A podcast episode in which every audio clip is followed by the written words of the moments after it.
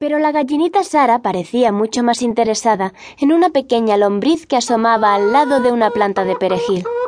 Además, Lucy se dio cuenta de que la gallinita Sara andaba de una forma un tanto rara. Incluso le dijo cuando dejó de cloquear. Descalza, voy descalza, voy descalza.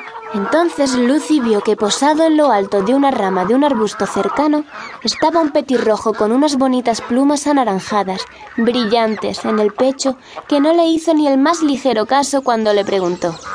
Es más, la miró de reojo y salió volando.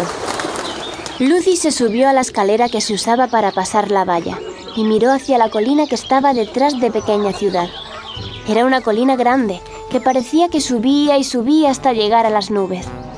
Su cima se confundía con el cielo. ¿Pero qué es aquello que se ve allí? dijo Lucy, hablando en voz alta y señalando unas manchitas blancas que se veían tendidas sobre la hierba a lo lejos. Una producción de sonolibro.com.